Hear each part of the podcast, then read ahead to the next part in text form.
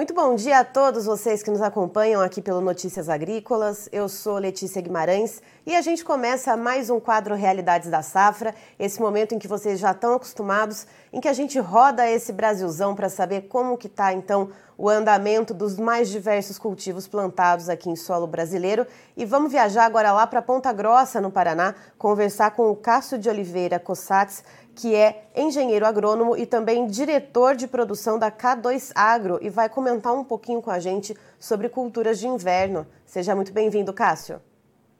Obrigado, bom dia a todos. Cássio, uh, me diga uma coisa, uh, aí nessa região e também na sua propriedade especificamente, uh, safrinha de milho não é algo tão comum, né?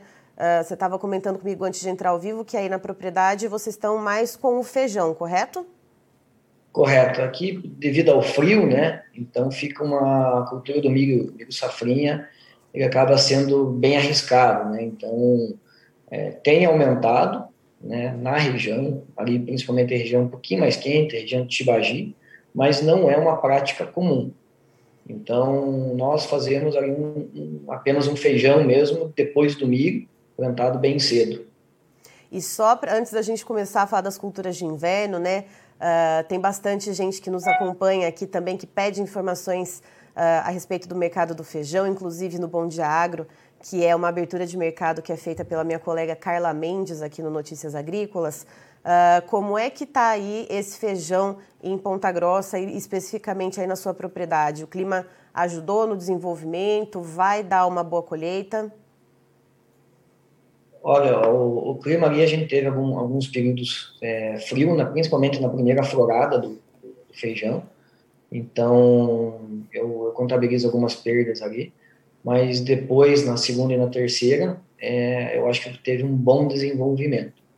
Então, como é um, por se tratar de um feijão safrinha, a produção já não é, é muito alta, mas eu acredito que vai estar colhendo ali acima dos 2.500 quilos por hectare e os preços estão bem convidativos no caso do feijão branco, que é a maioria do que a gente plantou, é apenas o feijão preto que eu venho acompanhado que não está tão interessante.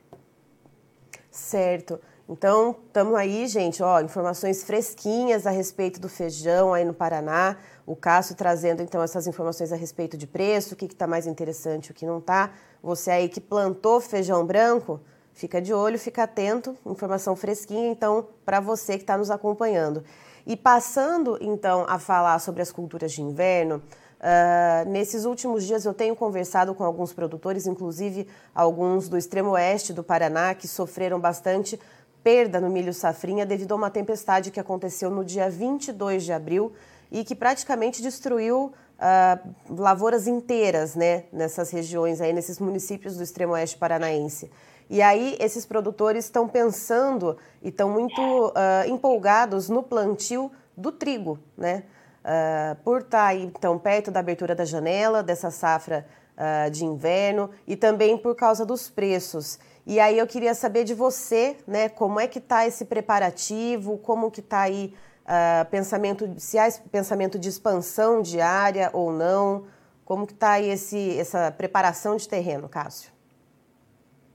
Bom, então, aqui na, na região, por se tratar né, de uma região um pouquinho mais fria, é, apesar de ter algumas lavouras plantadas já, né, mas normalmente começa-se depois do dia 15 de maio, né, é mais ou menos o nosso planejamento aqui.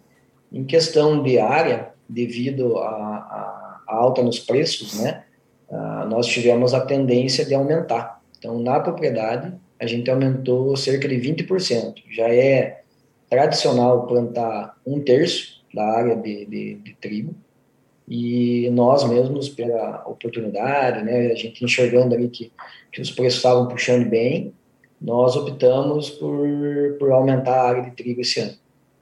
Então, assim, pensando na propriedade, esse aumento de 20%, que já é bastante coisa, uh, convertendo né, em hectares, isso daria quanto mais ou menos de aumento, esses 20%?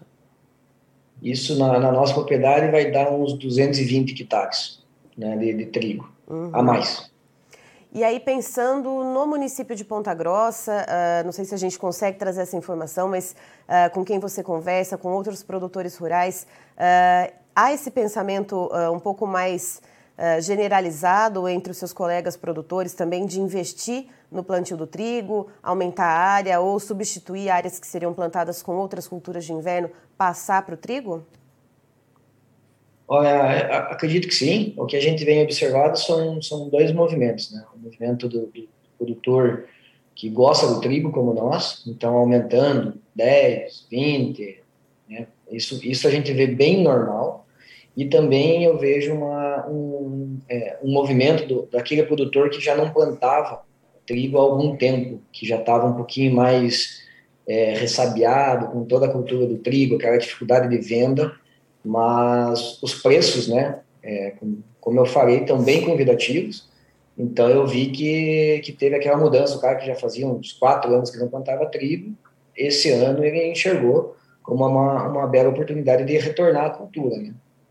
E por falar em preço, quanto que está girando mais ou menos aí o preço da tonelada do trigo? Só para a gente ter uma ideia, então, de quão convidativo está essa cultura.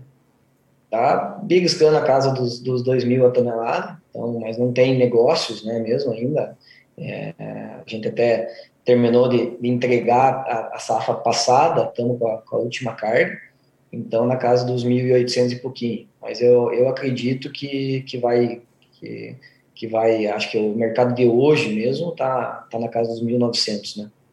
E aí, nesse sentido, Cássio, pensando nesse preço tão convidativo né, para o trigo, que inclusive está fazendo uh, motivar esses aumentos de área, uh, quando a gente olha para os custos de produção, aqui no Notícias Agrícolas a gente sempre traz especialistas para justamente destrinchar e debater né, essa questão na alta dos custos de produção para as mais diversas culturas aqui no Brasil, de grãos, oleaginosas uh, e cereais.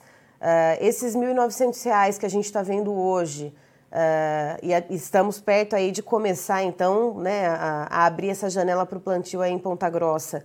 Isso casa com os custos de produção, se a gente colocar todos esses custos numa cesta, pensando em fertilizante, pensando em combustível, enfim, tudo que engloba é, essa produção do trigo? É, empata ou dá algum lucro? Como é que você está vendo isso? Como é que você está pondo na ponta do lápis? É, a, a gente, e, e, acredito que uma, uma, boa parte dos produtores, né, é, que já, já gostariam de, de, plantar trigo, então tiveram posicionamentos semelhantes, então foram, se, é, foram garantindo, né, a questão de fertilizantes, que foi o, o principal baque, né, nos, nos, nos últimos meses aí, então, nós, nós já, já estávamos posicionados, né, já estávamos comprados, mas eu acredito que mesmo, vamos dizer, com essas altas né, de, de fertilizantes, o produtor que tiver uma boa, é, um bom manejo, né, uma boa gestão, é, tem uma excelente oportunidade de, de venda, né, porque o preço está tá bem convidativo, né, acredito que se a safra correr bem, né, nós estamos praticamente no, no dia 1 um, né, da, da, da safra para começar a plantar. Mas se tudo correr bem, se tiver bons, uma boa colheita, é, eu acho que o produtor vai ter uma boa rentabilidade. É, você comentou que lá pelo dia 15 de maio, né, que começa aí a abertura do zoneamento para o trigo aí em Ponta Grossa, então estamos aí a menos de 10 dias, né, para esse plantio começar. Uh, e como que estão os preparativos? Já temos aí uh, tudo certo, semente, já tudo pronto para entrar em campo. E qual que é a perspectiva? Uh, é claro, né, que ainda temos aí esses, essa janela de alguns dias até o plantio começar, uh, mas o clima vai estar tá bom para já entrar com as máquinas, já começar esse trabalho? Ah, né, respondendo a primeira pergunta, né, nós, nós estamos preparados né, para máquinas né, ali no, no galpão já ansiosas para cair no, no, no campo semente já na cooperativa, a gente só, só puxando para a propriedade, vamos dizer, para já ter, ter tudo na, na mão, para não ter nenhuma surpresa. E questão de clima, pelo que eu, eu andei acompanhando, eu acho que o produtor é, vai ter que aproveitar as janelas, né, porque está tendendo a ser um, um, um, inverno um pouquinho seco, então eu acho que é, pelo menos é a nossa, a nossa ideia, seria aproveitar essas chuvas iniciais, plantar o máximo, o máximo possível, né? E daí depois ir buscando também um plantio seguro, né? Garantido com chuvas. Certo. Cássio, muito obrigada pela sua participação aqui com a gente no Notícias Agrícolas. Você é sempre muito bem-vindo para trazer essas novidades e para a gente discutir um pouco e falar sobre as culturas de inverno e essa oportunidade que está aí, então, passando né, na, na, no solo aí que é possível plantar as culturas de inverno. De olho no trigo aí, pessoal. Eu que agradeço, é um prazer estar aqui com vocês. Estivemos aqui, portanto, com o Cássio de Oliveira Cossatz, que é engenheiro agrônomo e também diretor de produção da K2 Agro, lá em Ponta Grossa, no Paraná, nos trazendo informações a respeito das culturas de inverno. De acordo com ele, eles estão terminando, então, a safrinha de feijão por lá na propriedade do Cássio, ah, uma safrinha que teve alguns problemas no começo, mas depois se desenvolveu bem uh, e deve colher em torno de 2.500 quilos por hectare, então uma boa produtividade, segundo ele. E logo mais, a partir do dia 15 de maio, que se abre a janela para o plantio de trigo, aí sim, segundo ele, máquinas já prontinhas no galpão para sair, para entrar em campo uh, e poder fazer o plantio desse trigo. Segundo ele, inclusive, vai ter um aumento de área na propriedade e outros produtores com quem ele conversou também, com quem ele tem contato, planejam aumentar a área plantada com o trigo justamente pela oportunidade de preços que se vê no momento. Segundo ele, uh, nesse momento a gente, a gente vê um preço Uh, em torno de R$ 1.900 a tonelada de trigo, muito convidativo. Ele, inclusive, cita alguns produtores lá da região de Ponta Grossa que cerca de quatro anos uh, atrás já pararam de, de plantar o trigo, achavam que era uma cultura muito arriscada e que essa safra vão se implantar justamente observando essa oportunidade, observando esses bons preços. E que mesmo com a alta nos custos de produção, quando a gente coloca uh, nesse balaio não só os fertilizantes que a gente fala muito, mas também combustíveis e outros insumos que são utilizados na cultura, ainda assim é possível ter lucro, e isso o produtor fazendo direitinho a lição de casa, colocando tudo na ponta do lápis, né, e fazendo o manejo corretamente. Uh, em relação a negociações, é claro, uh, não começou nem o plantio ainda, então, segundo Cássio, Uh, ainda não tem sinalização de negociações, mas o produtor lá de Ponta Grossa está bem confiante em relação à safra de trigo. Eu encerro por aqui. Daqui a pouquinho tem mais informações para você no Notícias Agrícolas, que está há 25 anos ao lado do produtor rural.